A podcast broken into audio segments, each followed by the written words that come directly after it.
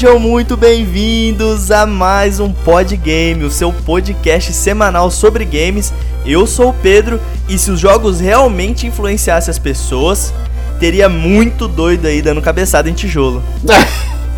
matando tartaruga à vontade. E eu sou o Gustavo e eu não queria ser o Wolverine para quando eu ficasse de saco cheio das coisas não precisasse coçar o saco. É isso aí, meu povo, meus podgameiros e minhas podgameiras. Eu não sei se vocês perceberam, mas tá rolando aí uma introdução nova. Essa introdução agora vai ser a introdução do nosso podcast e ela foi feita especialmente pelo meu amigo André Botti. E cara, Gustavão, eu achei fenomenal. Eu também achei. Estamos virando profissionais aqui quase agora. Temos uma vinheta de abertura só pra gente. E galera, se vocês gostaram da abertura, se vocês querem contratar aí o serviço dele, pedir para eles alguma coisa trilha sonora, ele manja muito. A gente vai deixar na descrição desse episódio o Instagram dele para vocês poderem acompanhar um pouco do trabalho dele e também poderem entrar em contato qualquer coisa. O maluco é fera, hein, irmão? E Gustavão, o nosso episódio hoje é um episódio diferente aí. A gente vai fazer uma pegada que a gente ainda não fez, que é o quê? Trazer notícias, Gustavão. Pois é, vamos separar aí as principais notícias aí que aconteceram nas últimas semanas. Tudo bem que acho que o pessoal já está atualizado até esse momento, mas a gente vai dar nossos pitaquinhos também sobre as notícias que aconteceram aí nesse mês de janeiro ou mais recentemente por aí. Mas quem sabe a gente não, não deixa sempre esse bloco de notícias pro final, hein? Então, Gustavão, vamos começar a trazer as notícias, dar o nosso parecer, um pouco do nosso ponto de vista sobre os acontecimentos. Vamos pra, partir para dentro, Gustavão? Bora, bora partir para dentro. Vamos começar aí com a alegria da gurizada, da gurizades. Vamos começar com nada menos, nada mais sobre o campeonato brasileiro do League of Legends aí, que vai ter uma nova uma nova cara, um novo sistema aí para 2021, ainda ano que vem, né, que a Riot Brasil confirmou aí nesse dia 21 que passou, nessa terça-feira, que vai adotar um novo sistema aí de campeonato brasileiro que vai ser o sistema de franquias, que é para o CBLOL, né, que é a primeira divisão aqui que é conhecida a, o campeonato de League of Legends aqui no Brasil. E aí nesse novo modelo de franquias, as equipes vão ter que fazer os acordos lá com a Riot, para comprar sua participação no CBLOL. Então já muda aí um pouco como vai ser a dinâmica do CBLOL em 2021. E aí, obviamente, né, como ainda está tudo num projeto, ainda estão vendo como que vai ser, o valor das vagas e o tempo de duração dos acordos ainda não foi revelado nada disso ainda. Pedrão, eu não sou muito dentro do, desse mundo de competição do LoLzinho, do LoLzeira, mas para você o que que isso influencia principalmente no CBLOL, que é pá o maior campeonato, acho que de esportes aqui do Brasil, eu acho. Rapaz, eu vou falar para você que isso é uma evolução, né? Eles estão aplicando aqui algo que eles já aplicam nos outros mercados, né? Acho que, se eu não me engano, só o Brasil tinha um modelo diferente, não sei falar se tinha algum outro país que estava seguindo um modelo semelhante ao Brasil. Porém, nos, na, nos países de maior expressão que o, que o LoL representa e os campeonatos, eles já seguiam esse molde. É, cara, vai trazer mais dinheiro, mais investimento, eles vão conseguir ter uma expansão maior de mercado. Então, realmente foi uma visão bem focada na publicidade aí no desenvolvimento do, do campeonato, cara. É, eu acho até mesmo que para o campeonato durar mais tempo, né? Tipo, é, vai ter um apoio maior financeiramente também das equipes, né? Do, do LoL aqui no Brasil.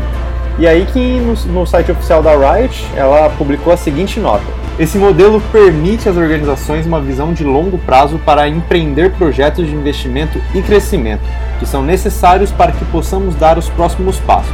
A Liga também se beneficia de uma visão de longo prazo, pois podemos construir projetos mais arrojados, com prazo maior, assim como outras regiões que já passaram por esse tipo de experiência. Então realmente parece que, ao ver por essa nota, realmente o Brasil aí era um, um dos, dos países aí que que o LoL tem uma grande expressão, né? Querendo ou não, sempre o time brasileiro de LoL chega ali nos mundiais, chega na, nas grandes competições. É, ainda é um sistema que estava meio defasado, então bem bacana a Riot dar esse, esse olhar aí para globalizar o tipo de campeonato que ela oferece, né? A gente vai perder um pouco com o que o brasileiro está acostumado e gosta muito, que é aquele negócio da segunda divisão, né? Eu não sei como vão ficar os outros campeonatos de acesso, mas aqui no Brasil funcionava mais ou menos como um campeonato brasileiro que a gente tem aqui, né? A gente tinha times rebaixados e tinha times que subiam para a categoria de do primeiro escalão do campeonato, né? Isso infelizmente a gente vai perder. Eu não sei, né, na verdade, como que eles vão agir com esses campeonatos de de menor, menor visibilidade, mas é, pelo visto a gente vai ficar bem no sistema de franquias mesmo, né, Gustavo? É, né, é, que nem você comentou aí agora, né, vai deixar de existir essa, essa abre aspas aí, segunda divisão, né, do, do campeonato, porque aí nesse novo sistema o CBLOL, que teoricamente era a primeira divisão do, do campeonato aí de LoL, ele vai deixar de ter os times rebaixados, que era conhecido como circuito desafiante, que ajudava aos times aí que estão desenvolvendo, né, a chegarem ao alto escalão do, do LoL no Brasil. E aí com isso também o circuitão que, que vai deixar de existir de vez, né? Ainda não sabe na verdade o que, que vai ser, porque o circuitão que ajudava aos times a, a terem acesso à segunda divisão e aí terem acesso ao, ao CBLOL, né, que é o Campeonato Brasileiro de League of Legends. Mas aí tem que ver, realmente é, vai beneficiar acredito que principalmente os grandes times vai privilegiar também o próprio campeonato. Acho que a estrutura vai mudar. Tudo bem que a estrutura do CBLOL hoje em dia já é gigantesca, mas Realmente. eu acho que com as próprias próprias equipes ali investindo o dinheiro justamente para participar do CBLOL mesmo, vai vai ter uma organização um pouco maior ainda do que já é. Dá mais força, né, pra Riot. É, dá muito mais força, mas eu acho que também perde aí o pessoal que tá começando, né? Agora, bom, tudo bem que eles ainda não definiram exatamente como vai funcionar o sistema de franquia e tudo mais, e tudo isso é uma ideia, a Riot deu a nota, mas, por exemplo, com o circuitão já, se ele deixar de existir realmente, vai ser uma pena para os pequenos times aí que querem alcançar o alto escalão do LoL, né? É, isso é uma discussão que já perdura do futebol há algum tempo, né? Que é esse tipo de acesso, como que os times que têm menos investimento, que têm menos patrocínio, é, não têm acesso a jogadores tão importantes, como que eles vão fazer. Porque querendo ou não, é assim que você descobre novos talentos, né, Gustavo? É verdade. Até mesmo eu acho que para os times grandes, né, é aí que vem a contratação aí, né?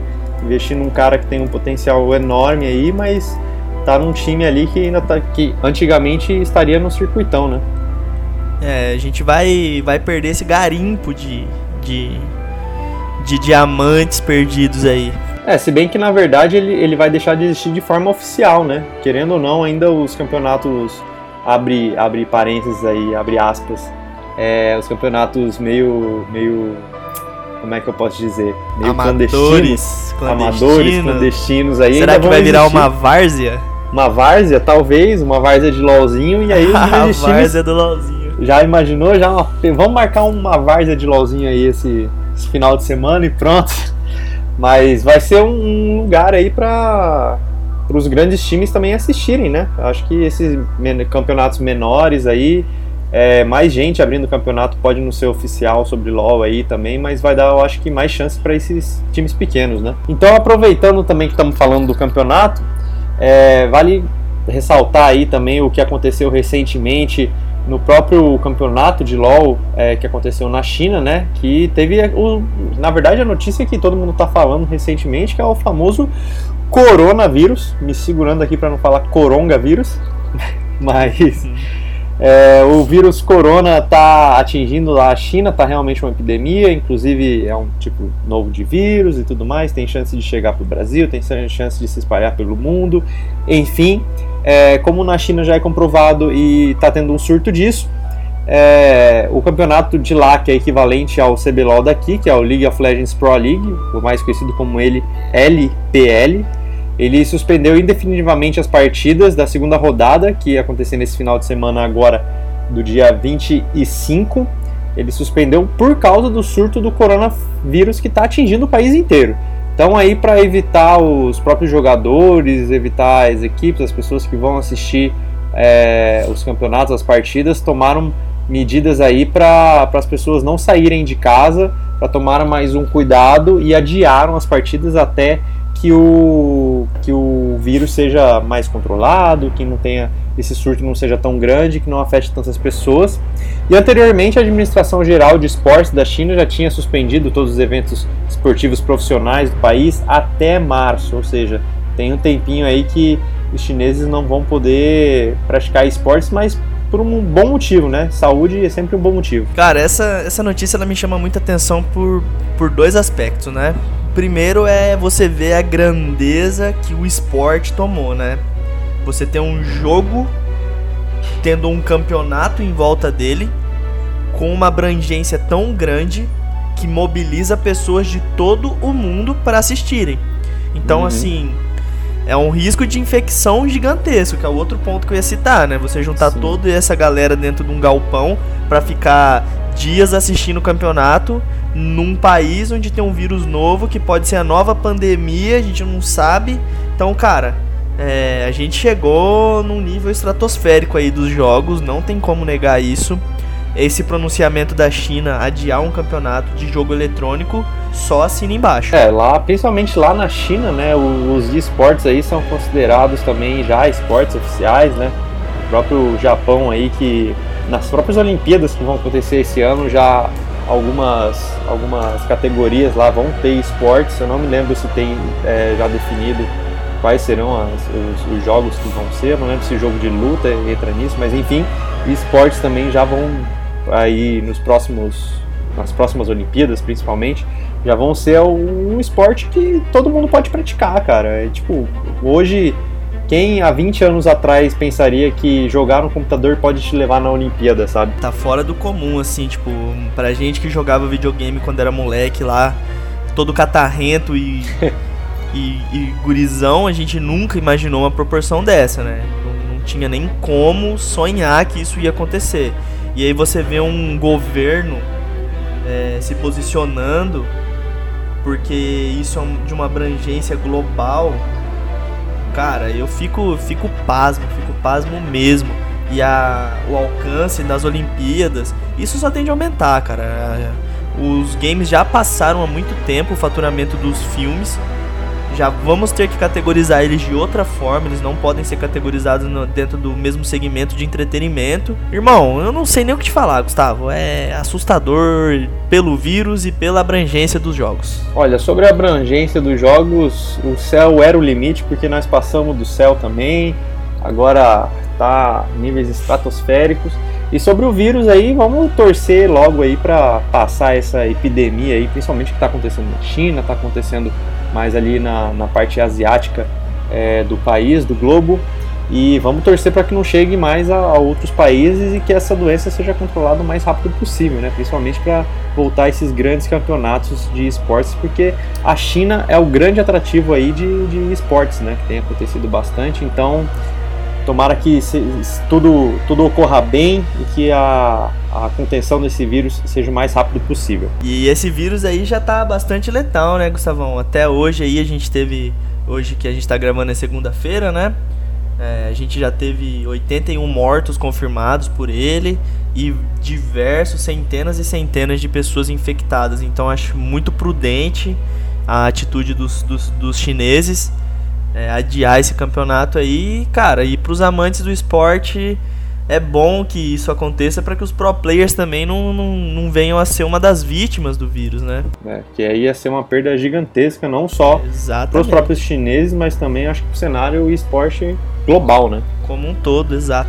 É, e aí, Pedrão, essa foi a nossa, nossa notícia sobre o LOLzinho aí que percorreu nesses dias aí. Eu acho que o pessoal vai se interessar bastante, porque o CBLOL aí é um campeonato que eu vejo bastante, bastante pessoas aí acompanhando, né, do, do meu ciclo, então acredito que o CBLOL é muito importante e é sempre bacana se atualizar de como como tá andando o campeonato, como que vai ser daqui para frente, que já não é mais um campeonatinho de várzea não, é coisa grande mesmo e vamos para cima da galera aí, o time brasileiro aí que for representar a gente no mundial.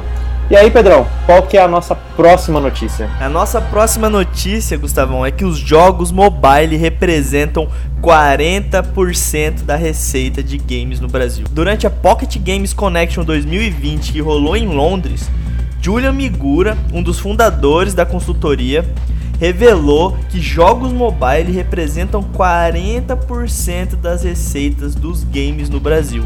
Ele ainda afirma que 64% da população possui smartphone e apenas 6,5% tem acesso a contas internacionais.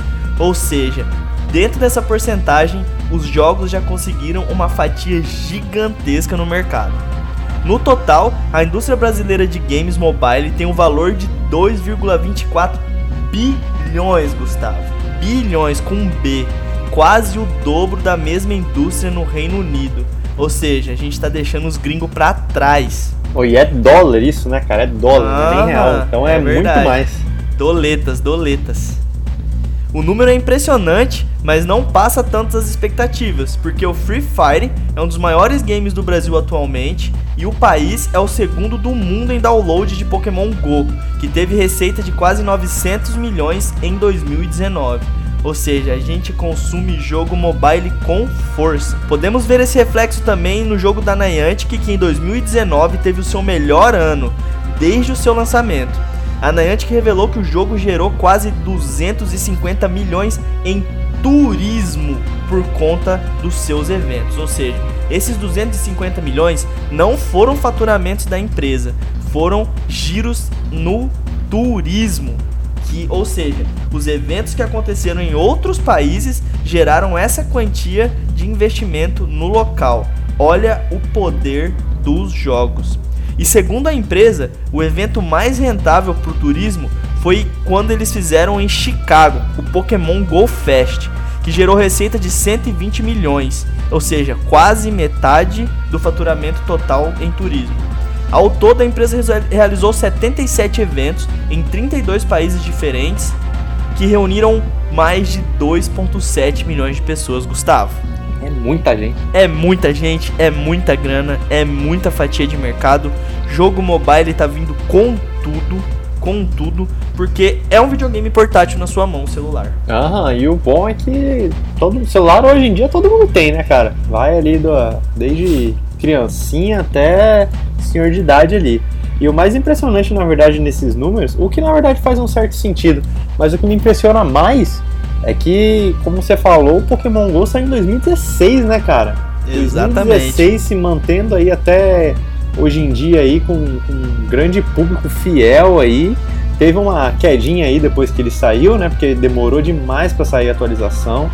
Diria aí que demorou o quê? Uns nove meses? Uma gestação aí para sair a segunda geração de Pokémon? Um pouquinho mais? Cara, eu acho muito louco porque é o seguinte: a gente teve a queda de, de jogadores, isso é claro, é evidente. A, a própria Niantic já soltou é, números refletindo essa, essa queda, porém o faturamento da empresa não parou de crescer com o jogo.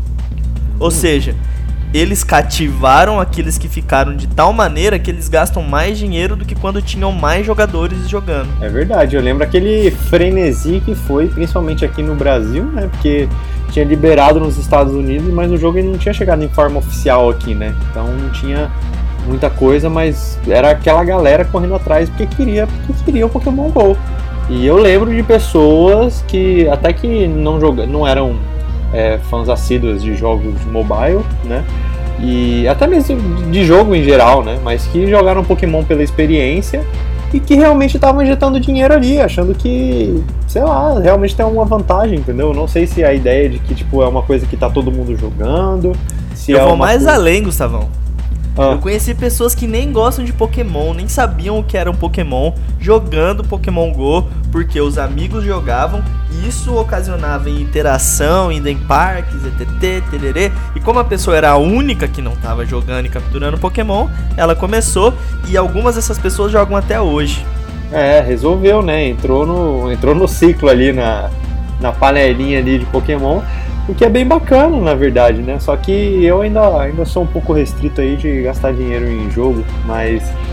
Cara, realmente é, é uma, esse negócio é uma sacada. Principalmente o fato deles colocarem pokémons exclusivos em cada, cada ponto do mundo, né? Vai lá, tá o Taurus lá, eu acho que é da Austrália, por exemplo, ou era pelo menos, eu não sei mais como é que tá o cenário de Pokémon GO. Taurus é no, no, no, nos Estados Unidos, na, na parte norte da América. Isso. Na Austrália a gente tem o Kangaskhan, que é um. O Kangaskhan, esse. Canguru, né? Aham. E E, tinha mais também. um. Eu não lembro quem que era mais. Mas Na tinha América mais. do Sul a gente tem também, tem o Heracross, que é específico nosso aqui. É, Mas só assim, que ele veio cara, depois, né? É, veio depois. Eu não lembro qual é o da primeira geração, que é exclusivo da gente aqui, mas a gente E- tem um da primeira geração também. Eu acho que não tem, não. Eu acho que era o Farfetch, era o Taurus, era o Kangaskhan e era o Mr. Mime. Mas não tinha. é aqui não tinha. verdade. Não tinha aqui mesmo, olha só. E Gustavão, outra coisa que também remete muito ao crescimento dos jogos. Você vê o quanto um jogo de celular mobiliza em investimento no setor de turismo de outros países, cara. Uhum. Você teve aí Chicago recebendo 120 milhões de investimento, de aporte no setor de turismo por causa de uma empresa que lançou um jogo de um de uns bichinhos e fizeram um evento no seu país, cara. É assim, mano, é assustador. De literalmente Pocket Monsters, né? Uhum. Cabendo no bolso. Realmente. Mas eu acho muito. le- É, é porque, cara, a ideia, a ideia dá muito certo, né, mano? Você literalmente tem que andar pelos lugares. Assim, obviamente as pessoas que jogam justo, né? Porque hoje em dia tem ali os hacks de, de andar no mapa, sem precisar ter que sair de casa e tudo mais. Mas isso daí também já é o pessoal que eu já, já desconsidero, já. Não, não sou muito fã das pessoas que fazem isso, porque perde totalmente a magia do jogo, né? Mas, cara, é, é, é batata, mano. Não tem como dar errado num negócio desse daí, que você tem que. Você tem que ir de ponto A a ponto B, você mesmo, você como pessoa, tem que ir lá pra você ganhar alguma coisa especificamente, né? Então, por exemplo, dominar ginásio, você tem que ir em tal lugar. Tem evento de Pokémon especial, você tem que ir em tal lugar. Lembro É que ser um mestre Pokémon de verdade, né, Gustavo? É, tem que Sentiu ser, que é né? ser um, um aventureiro mesmo. Você tem que andar pelas regiões, né? Região da América do Sul, região da América do Norte, a mesma coisa que região Canto, região Jotô, é, e assim vai. É, nós vivemos no mundo Pokémon. E Gustavão, antes da gente ir pra próxima notícia, só queria deixar um recado aqui. Galera, cuidado com dois caras numa motomon, hein? Mas eu queria também dar o destaque pro Free Fire, né? Que cresceu aí esses, esses, esses últimos anos aí, né? Fez, fez uma concorrência com o PUBG. Eu confesso que não sei. Quer dizer, na verdade eu, eu imagino por que o Free Fire é muito, muitíssimo mais popular que o PUBG aqui no Brasil. Acredito que por ele ser mais leve, roda em qualquer celular, acabou popularizando demais. Mas o Free Fire realmente eu acho que foi um dos, dos jogos que deu o pontapé inicial aí pra, pra explosão de game mobile, principalmente aqui no Brasil, né? Acredito que sim, Gustavo. Muito mais pra esse ponto de, de competitivo mobile, sabe? É, a gente já tinha alguns jogos que tinham feito sucesso monstruoso, né? Porém, nessa parte competitiva aí, realmente, Free Fire foi o que deu o pontapé. Foi o pioneiro aí e, cara, isso ajudou também a fomentar muito a área dos streamers mesmo, né? Eu comecei a olhar assim, fazendo stream de Free Fire e muitas pessoas realmente procurando sobre stream de, de Free Fire, a galera jogando e tudo mais. Eu falei, cara, olha onde que a gente chegou, né? Tipo, todo hoje, querendo ou não, é acessível pra todo mundo Free Fire, mas mesmo assim as pessoas querem ver pessoas jogando Free Fire, um jogo de celular. Ou, pelo menos eu assisto stream por dois motivos. Um, porque ou o cara é engraçado, ou porque ele tá jogando um jogo que eu quero muito jogar, e aí eu não sei se eu, se eu compro, não sei se eu nunca vou comprar e eu quero ver como é que é o jogo, se eu não quero jogar, mas quero saber a história. Geralmente é por isso que eu assisto Steam, mas não. O Free Fire, que é um jogo que todo mundo é acessível para todo mundo, realmente é tem um público muito cativo aí nas streams, prin- principalmente. Ah, mas Gustavão, eu gosto de assistir stream quando o cara tá jogando um jogo que eu jogo e o cara é pro player, velho. Ah, mas aí Quando é o cara é outra- bom, pra você aprender as jogadinhas dele, as moralzinhas, o que, que É. ele usa, o que, que ele não usa, isso aí dá um up na sua jogatina. Não, mas aí é, é outro, é outro papo. Uma coisa é o cara ser pro player, o outro é simplesmente a pessoa procurar o cara porque ele joga Free Fire casualmente, por exemplo, entendeu? Tudo bem, aí é o conteúdo do cara, é o coisa, mas não sei, não sei. Acho que Free Fire não, não seria, pra mim pelo menos, não é o tipo de jogo que eu procuraria numa stream aí pra, pra entreter, né? E Gustavão, essa aí foi a nossa segunda notícia e eu quero saber de você qual é a próxima. Rapaz, a próxima, confesso que dá aquela mexidinha no meu coração.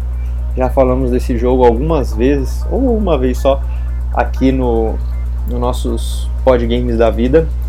É, inclusive é uma chance para todo mundo aproveitar, que é o que? Que é os jogos da série Half-Life que estão de graça na Steam nesse momento até o dia 1 de abril. Pode parecer que é uma mentira isso, mas eles ficam de graça até dia 1 de abril. A Valve resolveu colocar absolutamente todos, todos, eu digo todos os jogos da série Half-Life de graça na Steam por causa do lançamento de Half-Life Alyx, que é um jogo em VR aí que vai sair, inclusive muito promissor. Confesso que nunca joguei VR na minha vida, mas eu vejo, vi o trailer do Half-Life Alyx e fiquei empolgadíssimo. Se eu pudesse, se eu tivesse 8 milhões de dólares para jogar esse jogo é, antes de ser lançado, eu gastaria esse dinheiro sem pensar duas vezes. Provavelmente minha esposa pediria divórcio de mim. imediatamente, eu diria. Imediatamente, eu, eu, eu, eu daria quase tudo para jogar esse Half-Life lá, Alex, porque afinal eu já tenho que gastar uma grana tremenda para ter que comprar um VR, eu tenho que arrumar um VR, e ainda mais que é exclusivo de computador, pelo menos por enquanto, né? comprar um VR especificamente para o computador e aí gastar mais a bagatela para comprar o jogo. Então realmente é uma coisa que eu não verei muitíssimo cedo e eu acho que nem tão tarde assim, viu? Gustavo, achei bem bacana aí a iniciativa da Valve de, de fazer essa campanha de publicidade, porque você hypa a comunidade, né? Quem não hum. jogou, os outros pode jogar. Quem Inclusive, já jogou, que eu acho que pode quem não jogou aí, ó, leite com pera, tá? Porque Half-Life é um jogo tipo precisa, é um jogo que todo mundo tem que jogar. Todo mundo, absolutamente todo mundo. E não vem me dar desculpa aí que Half-Life é caro, não, porque quando tem promoção da Steam você encontra Half-Life por dois reais. Half-Life é o jogo antigo, não tem desculpa para não comprar mesmo. Esses jogos antigos aí você vendeu umas cartinhas na sua Steam, você já pode comprar o Half-Life. E eu acho muito bacana aí essa campanha deles, como eu tava falando, poder incentivar as pessoas a conhecerem e quem já jogou poder matar aquela saudade, né, Gustavão? Tomar aqueles jump scare maroto. É, eu acho que hoje em dia quem aí já, já jogou Half-Life, acho que conhece do início ao fim aí. Eu, por exemplo, vou até ter que rejogar aí por causa disso. Já tinha todos os jogos na, na minha biblioteca da Steam já. É, mas você é muito... não adiantou nada, então, botar de ah, graça. Pra, é, pra mim não adiantou nada, inclusive até entrei lá na. que tem, a, tem a abinha lá falando, né? Que, que os jogos Half-Life estão de graça e tudo mais. Entrei na abinha lá pra ver se tava faltando alguma coisa. Falei, pô, deve estar tá faltando uma expansão de um aqui, uma DLC de outro aqui, vamos ver nada. Tava tudo, tudo ok já. Aí eu falei, putz, mas tudo bem, né? Vai fazer a alegria das outras pessoas. Então também é muito proveitoso aí para as pessoas que não jogaram, que mais uma vez eu enfatizo aqui que eu acho que é um crime. Você, olha, tem, tem duas coisas que, duas coisas não, uma coisa só que faz a, você definir quem que é um gamer e quem que não é. Quem jogou Half-Life quem não jogou, entendeu? O resto, ó, faz. Mas enfim, mas a Valve fez justamente isso pelo lançamento do Half-Life Alyx e principalmente também porque o Half-Life Alyx se passa antes do Half-Life 2, o 2 episódio 1 e 2 episódio 2. É, então é bem bacana aí que você vai poder jogar o Half-Life 1, as expansões do Half-Life 1, já está preparado aí para o Half-Life Alyx. Eu acho bem difícil, na verdade, alguém jogar o Half-Life Alyx no lançamento, porque o VR é um preço absurdo, mas sei lá, né? É, Inclusive machuca o bolso, né, Gustavão? Ah, nossa, machuca demais. Mas eu vou, esse é o tipo de jogo que eu vou assistir na stream. E, e os jogos VR para mim estão evoluindo bastante. É, esses dias, inclusive, estava vendo uma stream sobre o Walking Dead Saints e alguma outra coisa lá, que é um jogo em VR do, do Walking Dead. E cara, aquele jogo é uma experiência em VR de verdade. Não digo que 100% porque não depende de você andar para o personagem andar, né? É, no controlezinho ali, mas todos os movimentos, tudo assim, eu acho que é o jogo de VR mais, mais fiel a, a ser VR mesmo, a ter experiência de VR que eu já vi, viu? Interessante, vou dar uma pesquisada, eu não vi ainda esse jogo. Aliás, eu vi pouca coisa sobre VR ainda, justamente pelo valor, né, cara? É meio proibitivo aí da gente a gente adquirir. Inclusive, o último jogo que eu vi, assim, que eu, eu joguei, na verdade, numa exposição que teve, foi aquele da Montanha Russa. Mas aquele é uma simulaçãozinha só, né? É, lá não, não, não conta como um jogo. Então fica aí a dica para vocês aí aproveitarem esses dois meses aí que temos, basicamente, aí, esse fevereiro e esse março que tem para aproveitar os jogos de Half-Life enquanto ainda tem tempo. Lembrar que os jogos é, não vão ficar, na verdade, para sempre na sua Steam. Você consegue jogar ele de graça até o dia 1 de abril. Vamos botar até dia 31 de março aí para você não correr o risco. E aí eles vão ficar de graça até esse período. e aí depois é, o jogo tem que ser pago. Aí você pode comprar depois o pacote Half-Life Complete com 40% de desconto, que daria algo em torno aí de R$ 76,72. Então, acho que vale a pena a experiência aí. Todo mundo tem que passar pela experiência Half-Life aí na vida. Gustavão, e... bom para fazer aquela maratonadinha marota de jogo, né? Pegar ah, uma sim. madrugadona assim, ó bater correndo que você zera tudo, moço. No final de semana, se você se dedicar, joguem à noite, a experiência é melhor, dá mais cagaço, jump scare, só não vai acordar a mamãe e o papai, tenta não gritar tão alto que eu vou falar para vocês, você dá briga em casa. Dá, dá briga, dá, dá um BOzinho gigante, viu? Não vou, não vou negar para você. Mas é isso aí, aproveitem enquanto ainda dá para aproveitar gratuitamente todos os jogos da série Half-Life. E Pedrão, vamos aí, né? Vamos de, de próxima notícia aí. O que, que a gente tem aí que ainda abalou aí esse janeirão? Rapaz, agora a gente vai falar de PlayStation 5, Gustavo. A versão completa do trailer interno da gameplay de Godfall foi vazada. E isso aconteceu apenas um dia após o vazamento de um trecho da gameplay o primeiro game oficial que foi anunciado para PlayStation 5. Esse trailer foi vazado através do Reddit, só que dessa vez foi vazado a versão completa. Com um pouco mais de um minuto de duração, o trailer mostra detalhes de combate e exploração do jogo da Counterplay Games. E o trailer foi divulgado por Ye Quarter Dong Ing, o mesmo usuário que vazou as imagens anteriores. Vale lembrar, é claro, que o vídeo não representa a qualidade final de Godfall, Assim como o trecho anterior da gameplay vazado, o trailer é parte de uma demo interna do estúdio e não tem o polimento final que o título vai receber. O site oficial foi atualizado e agora diz que o jogo chega ao fim do ano para o próximo console da Sony e também na Epic Game Store. A previsão de lançamento de Godfall, Gustavão, é para o final de 2020, data que coincide com a chegada do PlayStation 5. E aí, Gustavão, ansioso para para colocar as mãos nesse espécime maravilhoso que será o PlayStation 5? Ah, bom, achei que você ia falar do Godfall, porque eu já ia falar o Godfall nem tanto, mas no Play 5, sim, ainda tenho minha meta ainda desse ano de, de adquirir um Nintendo Switch, mas próximo da lista ali já é o Play 5. E interessante isso daí, né? Que a, na verdade a Sony já tem bastante contrato aí de, de jogo que é exclusivo para o console dela mas tem uma portabilidade para o PC, né? Inclusive foi uma coisa aí que a gente até esqueceu de rabiscar aí no, no, no episódio sobre os lançamentos, que tinha saído umas, umas notícias aí, uns rumores de que a Sony entraria também agora que os jogos da os jogos exclusivos dela iriam para PC, né? Inclusive o próprio Horizon Zero Dawn aí tem uma um rumor aí falando que ele vai para PC, o que faz um certo sentido, porque o Death Stranding usa a mesma engine do Horizon e o Death Stranding vai para PC. E aí teve o pessoal aí que perguntou, é, vazou, se eu não me engano, um, um, um pedido de vaga aí para trabalhar com, com placas da Nvidia. É, que para quem não sabe, os consoles da próxima geração não vão ser placas da, é, da Nvidia, não vão ser Intel, vai ser da AMD. Então, obviamente, isso é um possível, um possível rumor aí de que os jogos da Sony, os exclusivos principalmente, né, estariam chegando para os consoles, ou para os computadores, perdão. É, não foi dito ainda se ele vai realmente sair para o Xbox Series X, mas o Godfall está sendo vendido como o jogo de lançamento aí do Play 5, né?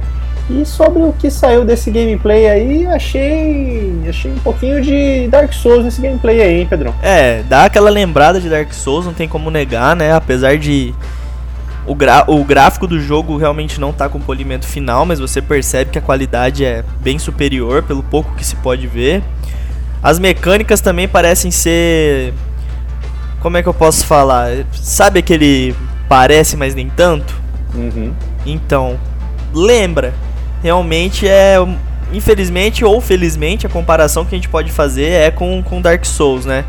E, e esse negócio dos jogos estarem saindo para PC é um novo paradigma que a gente está enfrentando aí da indústria dos games, né, Gustavo? Porque a Microsoft também já anunciou, né, que os, os jogos dela iam sair tudo para PC, né? Já vai sair com um port direto, inclusive. Eles estão tentando até fazer crossplay, é uma das promessas que eles estão fazendo, né? E eu acho que a Sony tem que mergulhar de cabeça também, cara. É aumentar a fatia de mercado, porque as pessoas que não têm um PlayStation vão poder jogar nos seus computadores. As indústrias que fazem os jogos vão ter mais abrangência e mais alcance. E acredito que ajuda também no faturamento e na divulgação da Sony, né, Gustavão?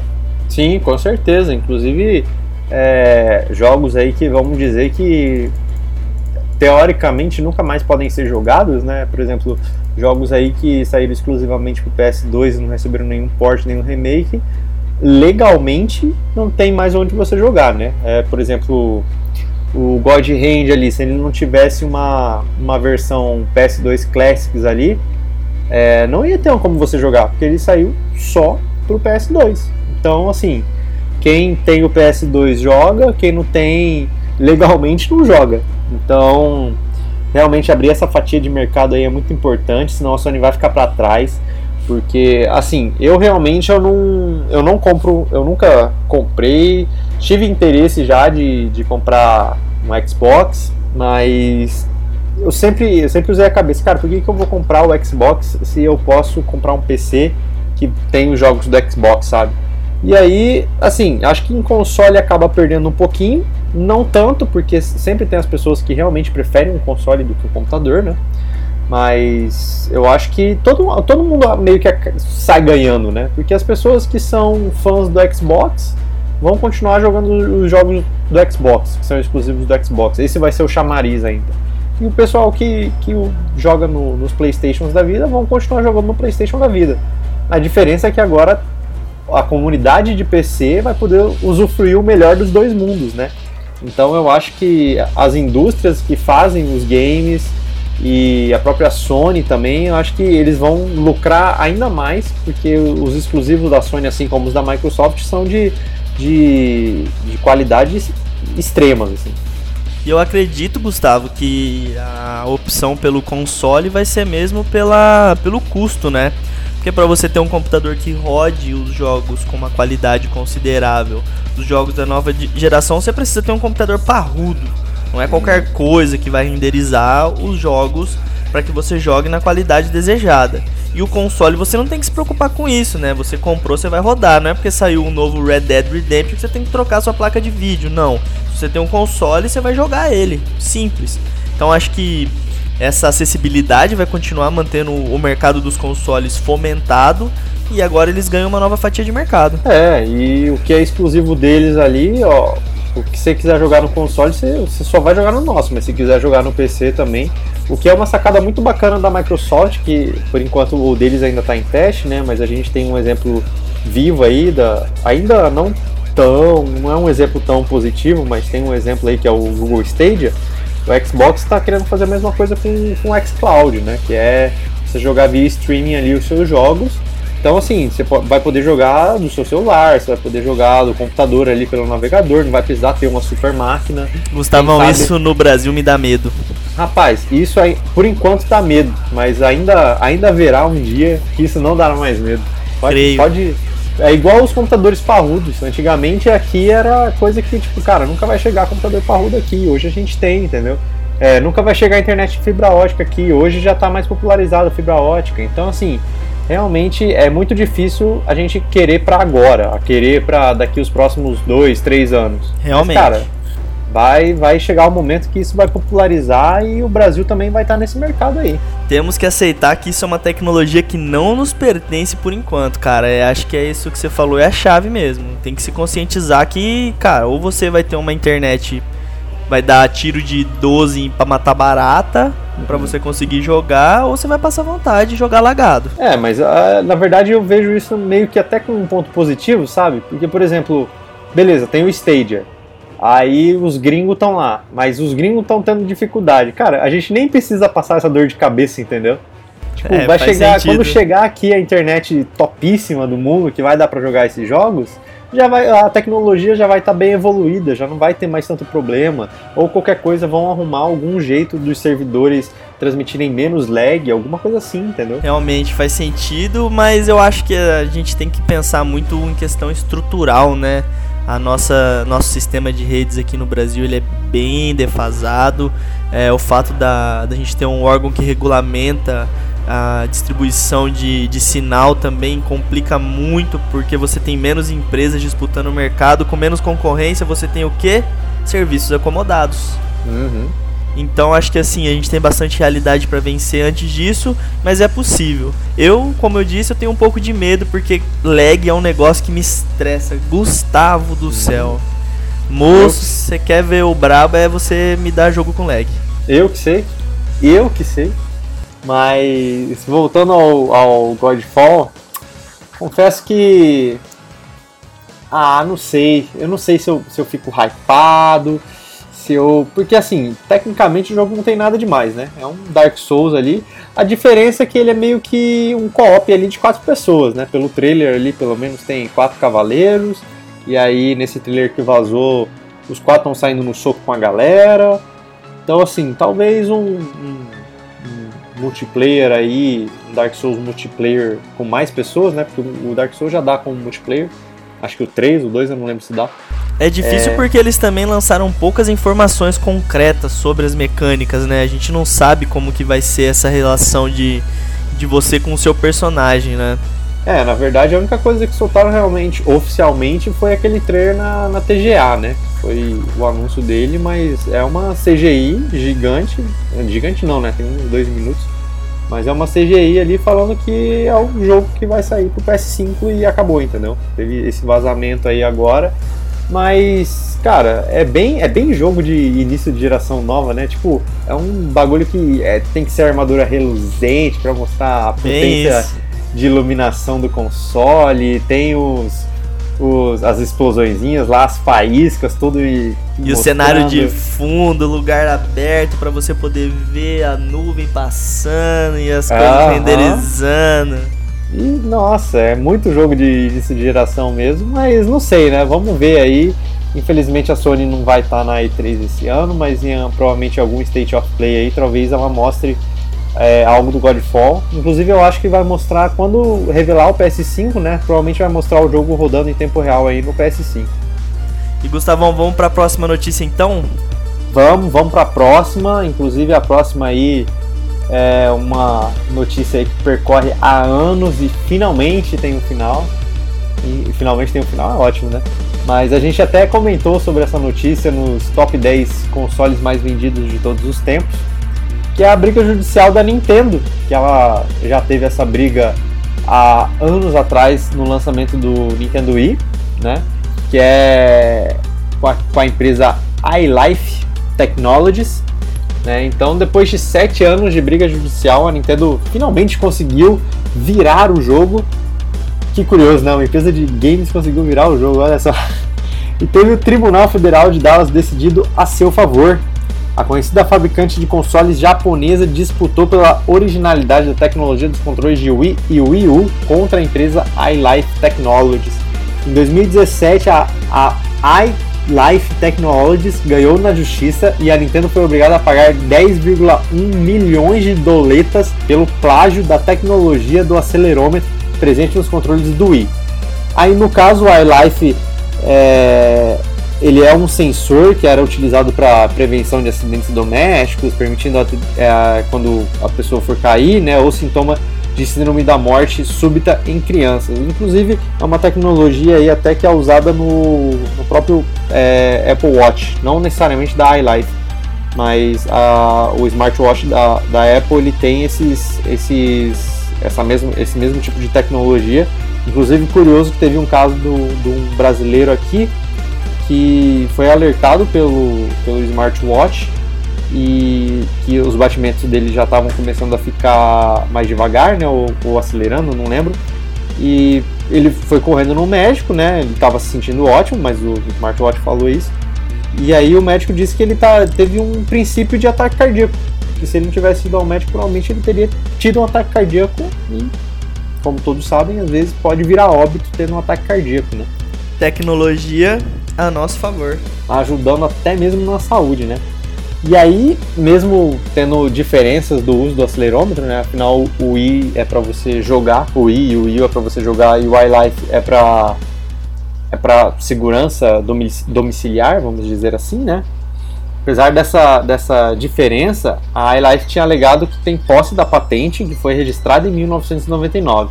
E aí o que, que mudou a opinião da juíza Barbara Glynn foi que a descrição era abstrata do projeto da iLife. Aí ela deu a primeira a juíza deu a seguinte descrição, né? Apenas guardando, transmitindo, devolvendo e escrevendo dados em um computador não a torna elegível da criação de uma patente.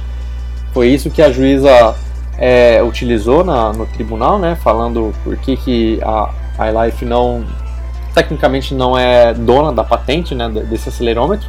E segundo a própria Bárbara, que é a juíza, a criação da iLife deveria trazer uma implementação inédita da funcionalidade dos sensores e processadores para ser patenteável. Para a juíza, a ideia da iLife não apresentou nenhum conceito criativo ou inédito dos sensores citados. Deste processo, finalmente encerra a última das seis alegações de plágio da iLife Technologies contra a Nintendo. Em 2016, as outras cinco patentes disputadas foram classificadas como inválidas pelo escritório de patentes em marcas dos Estados Unidos. É uma briga bem antiga, inclusive, se eu não me engano, até mesmo a Gradiente, uma época, entrou também na, nessa briga judicial aí com a Nintendo por causa do Wii, é, dos sensores da, que a Nintendo colocou no, nos controles do Wii, do Wii U. A gente e... teve também a Filco, né, Gustavão? A Filco, que isso, veio a Gradiente. É, mas aí eles estavam processando a Nintendo por causa dos, dos acessórios que vinham para o controle, né? Seriam aquela arminha, aquele volantezinho, Isso. aquele espadinha, PPP, raquetezinha. E cara, eu acho que assim, a, a juíza foi bem. Foi bem sensata na decisão dela, né? Sim. né? Porque eles inventaram o sensor, beleza, agora se você pega o sensor e usa para um controle funcionar de tal maneira, ou para, sei lá, sua televisão saber alguma coisa, é uma aplicação. Usa de uma forma criativa, né? Exatamente. Sem aplicação, a patente não serve de nada, você só é o criador. É, porque se for assim, eu acho que hoje qualquer pessoa aí com, com qual que é o nome daquele daquele instrumentinho que hoje em dia todo mundo tem ali de, de, que basicamente monta qualquer coisa. Hoje em dia qualquer um aí pode comprar o Arduino aí de qualquer lugar, hoje em dia é barato e pode produzir absolutamente qualquer coisa. Então vamos lá, comprei meu Arduino, é, fiz uma, uma, uma placa aí de, de bem-vindo totalmente eletrônica pelo Arduino que muda as cores no decorrer do dia. Aí beleza, registrei que esse é meu produto, é minha patente. Ah, tá, beleza. Aí um monte de gente começou a fazer igual, pelo Arduino também. E aí eu tenho o direito de brigar por isso, por uma. Porque não foi você que criou essa tecnologia. Quer dizer, acelerômetro já existia, né? Eles registraram a patente ali do tipo de produto, mas a, a, a usabilidade tipo, era a mesma, né? É, tipo, é diferente da Nintendo pegar o, o acelerômetro, colocar no controle para funcionar de tal maneira e patentear esse uso. Ah, o meu, eu patenteei o controle que usa acelerômetro para fazer XYZ. E aí, se você né? pega o acelerômetro e usa do mesmo jeito no seu sistema, aí tu tá plagiando. Aham. Uhum. E aí não foi, não foi esse o caso, né? A iLife só queria porque usava o acelerômetro, mas se for assim, ela tem que plagiar o quê? Tem que plagiar a Apple, tem que plagiar todas as empresas celulares que hoje em dia tem acelerômetro.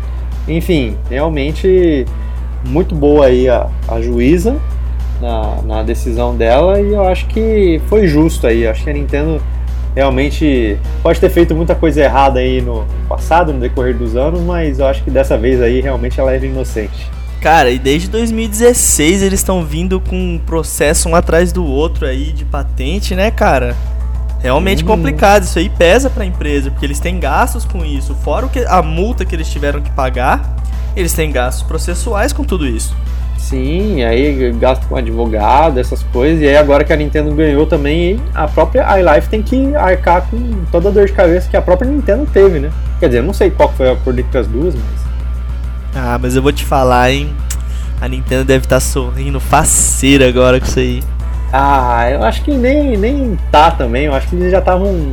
Tipo assim, ah, tipo, é a galera que tá enchendo o saco só, sabe? Tipo, sabe que não vai dar nada, então. Acho que a Nintendo, assim, botou mais uma graninha no bolso, mas acho que eles já sabiam que tava, que tava ganho para eles. Mas eu acho que essa encheção de saco aí, ter saído do pé, faz um bem ser tirar das costas, sabe? Ah, será? Não sei não. Não, não preciso, nunca precisei passar por, por plágio de, de patente de acelerômetro. Tenho pouca informação para opinar sobre acelerômetros e processo de plágio. Minha experiência não é tão vasta sobre isso. Mas eu achei legal aí a, a decisão. Ficou bastante tempo aí sendo julgado, né? Realmente a gente vê que a justiça é morosa mesmo. E você fica vendo aí utilização de tecnologias em videogames sendo sinônimo de brigas judiciais gigantescas, né? Pois é.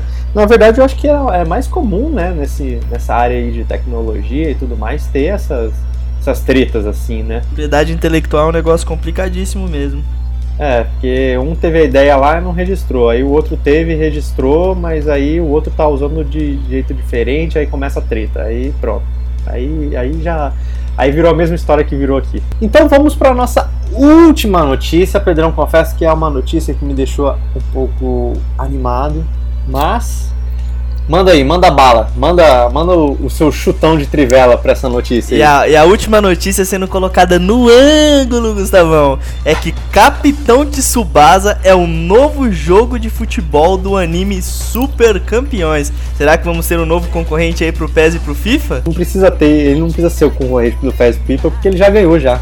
Já do ganhou do, e do dos FIFA. nossos corações. Caraca, você escutou esse trava-língua que eu acabei de mandar? no FES e no Pipa. Capitão de Subasa Rise of the New Champion será lançado em algum momento de 2020 para PlayStation 4, Nintendo Switch e computadores. E teve o seu primeiro vídeo de gameplay mostrado depois de alguns dias do anúncio do jogo. O game é inspirado no anime de futebol famosíssimo da nossa infância e traz uma jogabilidade semelhante aos jogos arcades do gênero lançado nos anos 2000. Ou seja, não espere por uma assistência de passes tão precisa ou aquela câmera que vai funcionar perfeitamente, embora que a diversão, Gustavão, seja garantida. Uhum. Super Campeões é um mangá de futebol que foi publicado entre 1981 e 1988 que rendeu três animes e múltiplos jogos eletrônicos ao longo dos anos. Ele ficou famoso no Brasil depois de ser exibido pela extinta rede Manchete. Gustavão assisti demais Super Campeões e vou falar pra você, cara, tava faltando aí no mercado um jogo de futebol diferente dessa mesmice que a gente tem todo ano. Eu sou fifeiro, joguei muito FIFA, joguei do, do FIFA 2014 até o 2017, igual um viciado. Só que, cara, falta um jogo divertido de futebol pra você ficar dando risada com seus amigos. Porque no FIFA você quer dar porrada. É aquele famoso jogo de futebol que é ruim, mas que é pra você rachar o bico com a galera. Porque, cara, esse jogo realmente meio que vai ser isso, né? Porque, pelo vídeo do gameplay que eu tinha visto, é um jogo que, assim, se você pegou ali o principal jogador do, do time, vamos supor ali no.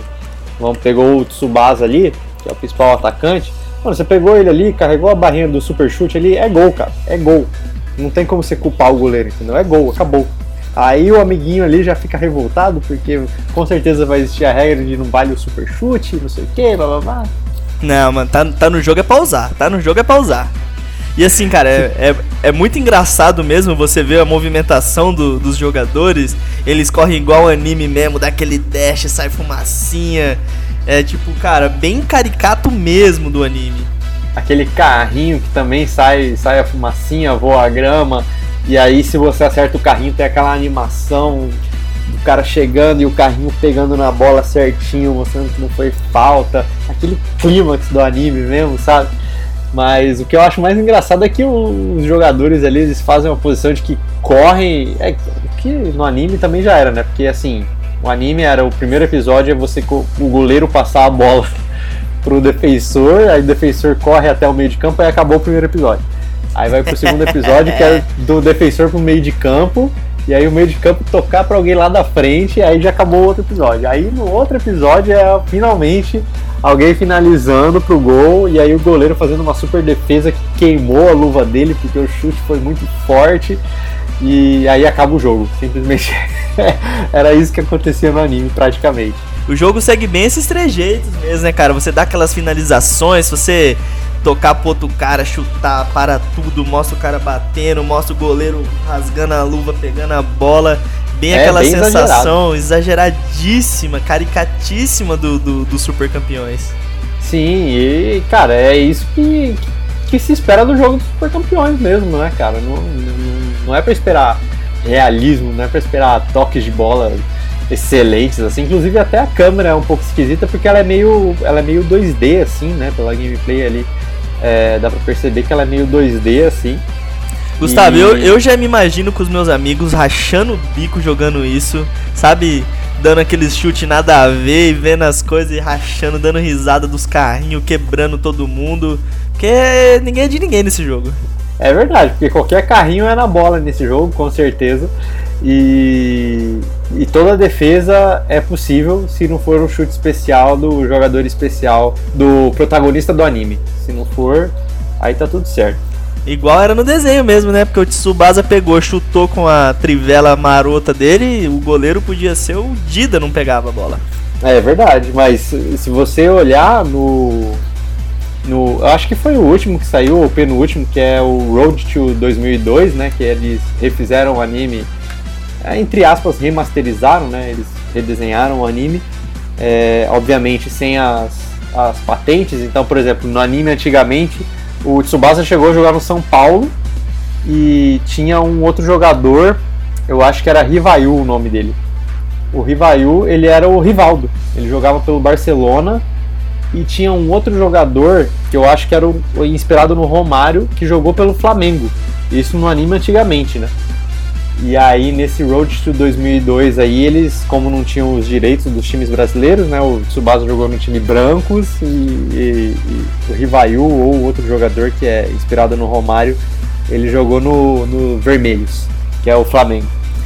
e, a, e aí que era impressionante porque mesmo, mesmo sendo um zoadaço assim, é, toda a seleção tinha o seu o seu protagonista ali, né? Tinha o Rivayu, que era o Rivaldo, que naquela época estava estourando, né, em 2002, não é à toa que trouxe o Penta pra gente, ajudou a trazer o Penta, né, junto com o Ronaldo, com os demais, e, e o Rivail era um dos jogadores que era difícil ali, eram uns desafios pro, pro protagonista do anime que tecnicamente ele nunca venceu, né, porque o Road to 2002 lá, ele acaba no início da Copa do Mundo.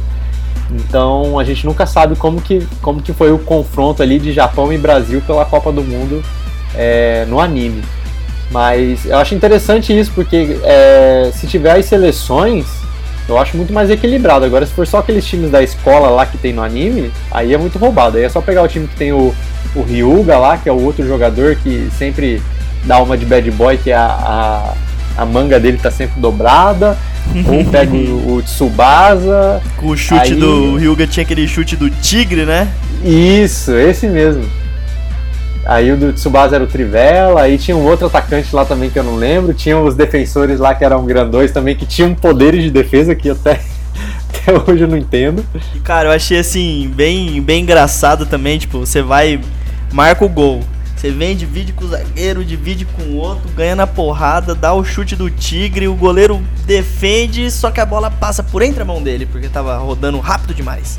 Uhum, aí tipo, ele... a bola fica parada, né? Exato, aí ele mostra o replay e mostra exatamente a mesma coisa. Tipo, como se fosse no anime mesmo, tipo, cara, engraçadíssimo. Como eu, se fosse eu, super normal, né? Eu fico imaginando porque eu vi a gameplay e assim, eu não vi nenhum gol que o cara meteu uma bola no ângulo, assim, de fora da área, sabe? Fico me perguntando se isso é possível, se só você consegue marcar gol dando as mega bicas super poderosas dos caras. Só no, no especialito mesmo, mas eu, eu não sei. Por isso que eu falo, deve ser engraçado jogar, mas, cara, é, é jogo ali que vai sair uns 30 gols, 40 gols ali, fácil, fácil. Os placares extraordinários, 15 a 15. Uhum, tipo isso mesmo que vai acontecer. E o legal é que, quer dizer, eu não sei se depois saiu, né, mas eu cheguei a jogar alguns jogos do, do Super Campeões, do Katan Tsubasa aí no, no Super Nintendo. É, sofrido, né, porque ele era um RPG praticamente, que o cara, obviamente, passava o campo inteiro correndo ali, parecia que o, que o campo era uma bola, na verdade, né? Porque ele corria e não parava mais de correr e tava, parecia que ele corria em círculo, sei lá. E aí toda vez que você encarava um defensor lá, era um turno, né? Você tinha que decidir o que você ia fazer. Você ia driblar, você ia proteger a bola, você ia tocar. Aí tinha um mapinha embaixo e o detalhe que era totalmente japonês, né? Então, assim, Você tinha que tentativa e erro ali do que, você tá fazendo. Cara, eu vou falar pra você que não é aquele jogo que você te dá aquela, aquela empolgação, mas realmente ele parece ser bem divertido pra jogar em multiplayer. E eu acho que eu não me aventuraria a jogar ele sozinho, deve ser bem entediante jogar sozinho pelo que, pelo que mostrou, mas é diversão garantida com os miguxos, velho. Ah, mas o Fifinho PES também é um pouquinho chato jogar sozinho, né? O negócio tá ali no, no, online. Ô, louco! Temos um fifeiro de verdade, né? Rapaz, eu jogava, é meio, eu jogava é muito chatinho. online, velho. É competitivo, é, tem... aquela, aquele nervosismo que você ficava jogar o controle na TV. Não, eu... mas aí tá jogando online. Aí você pode jogar o, o Super Campeões online também. Que você... Não me vejo fazendo isso, Gustavo. eu também não, mas deve ser muito bom. Mas jogar sozinho também ajuda você a treinar, né? Pra quando um amiguinho chegar lá, você mandar aquele famoso migué de tipo, mano, sei lá, eu comprei o jogo aí, mas não jogo não, é, aí. Joguei umas duas vezes só. É, eu nem sei como é que joga direito e pronto, é isso. Então é isso aí, Pedrão. A gente vai finalizando aqui essas últimas notícias aí que saíram em janeiro. Quase um resumão aí, né? Que no meio da, dessas notícias aí a gente colocou é, notícias que rolaram no mês inteiro, como esse rumor aí da Sony passar os jogos para computador, os exclusivos dela também para computador, é, esses problemas do, do, dos campeonatos do League of Legends aí que aconteceu na China, é, esse vazamento do Godfall também aí que acabou saindo e muitas outras notícias aí que, que abalaram aí o mês de janeiro. E agradeço a todo mundo que escutou, agradeço você, Pedrão, por estar fazendo parte aqui desse podcast. Obrigado aí, meus podgameiros e minhas podgameiras pela atenção, por ter escutado a gente. Também lembrar, Gustavão, que a gente tá com o Instagram oficial do Isso. Podgame. Arroba Podgame Podcast. Sigam lá para poder interagir com a gente. A gente tá postando notícia. Estamos também pedindo opinião, interagindo com o público. Então segue lá a gente, especial quentinha essa notícia também, hein, Gustavo? Exatamente. Inclusive, ó, vantagem de quem segue o Instagram do Podgame é a seguinte, hein? Novidade aqui, hein, Pedrão? Ó, tô falando de novidade aqui, hein? Coisa nova. Mais uma vez. Toda semana a gente tá trazendo novidade, né? Exclusivíssimo. É, segue lá o, o, Instagram, né? Que mais uma vez, Podgame Podcast. Segue a gente lá, vamos postar as notícias do que está acontecendo. É, postamos stories também do que, que a gente joga, do que a gente está jogando, o que, que a gente está fazendo, quando que tem gravação, quando que não tem. Quando tiver evento de game a gente vai estar tá cobrindo também por lá, porque são coisas que não dá pra gente fazer o podcast e, e pronto, assim, né? A gente faz ali na hora mesmo. Então, para você se manter mais atualizado aí com a gente, é, segue a gente lá. Lembrar que estamos no Spotify, estamos no Deezer, estamos no Cashbox, estamos no Google Podcasts é, inclusive queria fazer aqui uma, uma explicativa aqui, que é uma coisa na verdade que eu percebi esse final de semana que deu uns BOzinhos. O Deezer e o Google Podcast eles demoram um pouquinho mais para liberar os episódios. Geralmente no domingo está saindo. Então eu aconselho a vocês que estão escutando, mesmo que escutem pelo Deezer ou pelo Google Podcast, é, que escutem pelo Spotify, mas se não tiver como escutar no Spotify do mesmo jeito, principalmente pra galera que tem TIM aí, ó, que o Deezer é de graça no, na TIM, é, esperem que o podcast vai estar liberado no domingo. Então, quando o episódio sair na sexta, podem ficar sossegados que o podcast vai sim sair nas outras plataformas. Só tem que esperar essas outras plataformas indexarem o nosso podcast aí. Mas toda sexta-feira, um episódio novo, como este que está saindo agora. E é, o que, que tá faltando eu falar mesmo, Pedrão? Tá faltando falar do nosso e-mail. É, eu ia falar, eu ia falar isso agora. Tá faltando falar do nosso e-mail, que é o contato podgame@gmail.com. Você pode mandar o seu comentário pra gente aí sobre o podcast, o que você achou, sua lista, sua crítica, é, sua notícia, o que, que você achou bacana aí, é, o que, você está gostando do podcast, o que você não está gostando, que nós vamos ler o seu e-mail aqui no final do programa. Inclusive, também é outra coisa que é bacana você seguir o Instagram, porque se você tem preguiça de escrever um e-mail ou simplesmente, putz, eu tenho que abrir o meu e-mail para ter que escutar para o meu nome ser chamado no podcast, você simplesmente pode seguir a gente mais uma vez no Instagram, que é o Podgame Podcast. E que no domingo. Peraí, Gustavão, eu não, não gravei. Como é que é o nome mesmo do Instagram? O nome do Instagram é Podgame Podcast. Você pode seguir a gente lá. Mais uma vez reforçando qual que é mesmo o Instagram, Pedrão? É Podgame Podcast, só pra deixar claro aqui, Podgame Podcast lá no Instagram.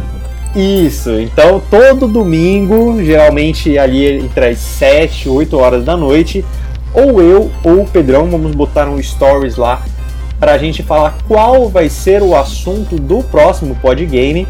Então, por exemplo, o Podgame de hoje, fizemos um stories falando que ia ser sobre as notícias e quais notícias seriam abordadas.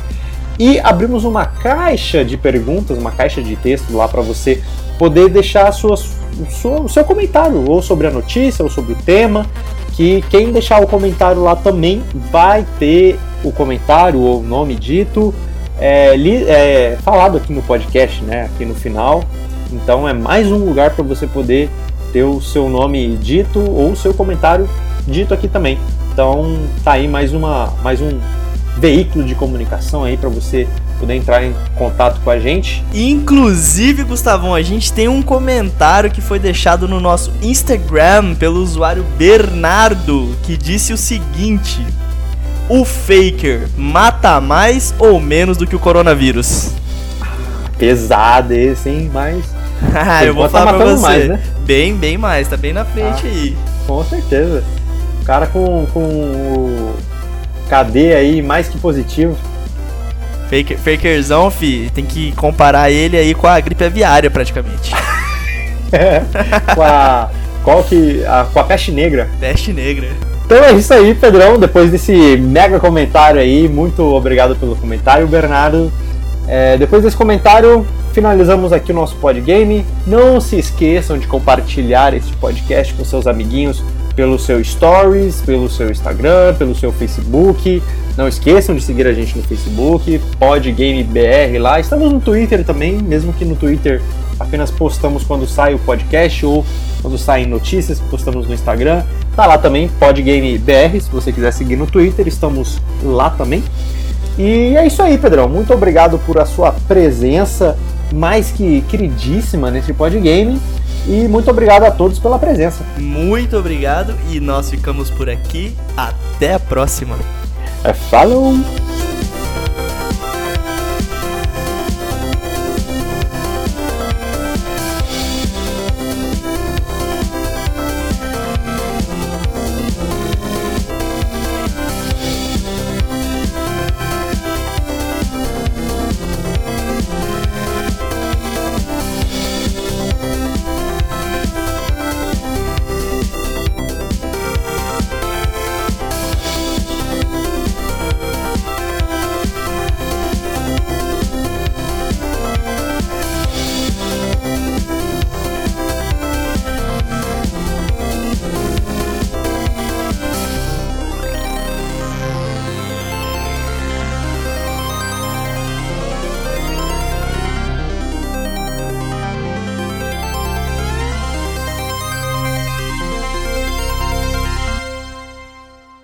Gustavão, Diga. entre matar um Tiranossauro Rex numa caverna tecnológica ou ser seguido pelo Nemesis numa cidade deserta, o que, que você prefere?